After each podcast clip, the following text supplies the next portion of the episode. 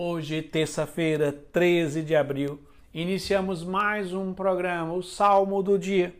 E o salmo de hoje é o Salmo 92, 93, que nós vamos ler a primeira e a segunda estrofe, que diz: Deus é rei e se vestiu de majestade, revestiu-se de poder e de esplendor.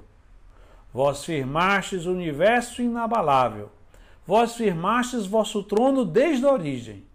Desde sempre, ó Senhor, vós existis. Hoje o salmista nos convida a louvar a Deus por um atributo. Na verdade, por dois atributos. Primeiro, pela sua grandeza e o seu poder. E segundo, pela sua eternidade.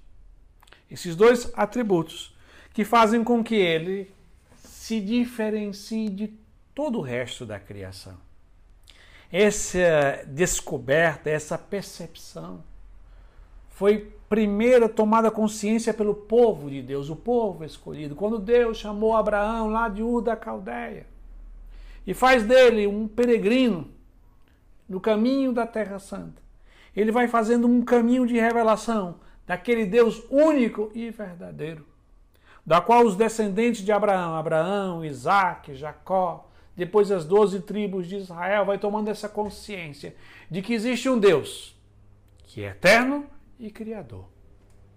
E que existem as criaturas, que são limitadas no tempo e, como o nome já diz, são criaturas, são criadas por um outro, têm um princípio.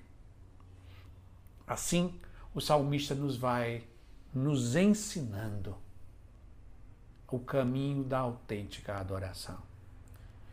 Esse caminho que o povo escolhido desde Abraão, Isaac, Jacó, aqueles que foram os primeiros adoradores do Deus único e verdadeiro. O salmista nos relembra neste dia, nesse tempo pascal, o nosso chamado à adoração a Deus. Reconhecendo primeiro que nós somos criaturas, somos, somos limitadas no tempo e no espaço, e que Deus é eterno, não tem começo, nem meio, nem fim e ele, por amor, por superabundância do seu amor, quis nos criar.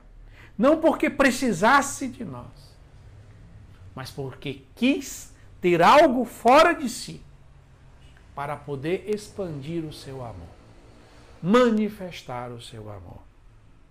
Então, este é o motivo para que hoje o nosso coração se encha de alegria na adoração e glorificação de Deus.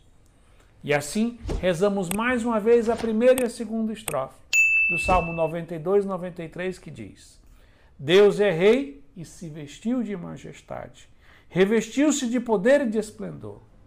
Vós firmastes o universo inabalável, vós firmastes vosso trono desde a origem.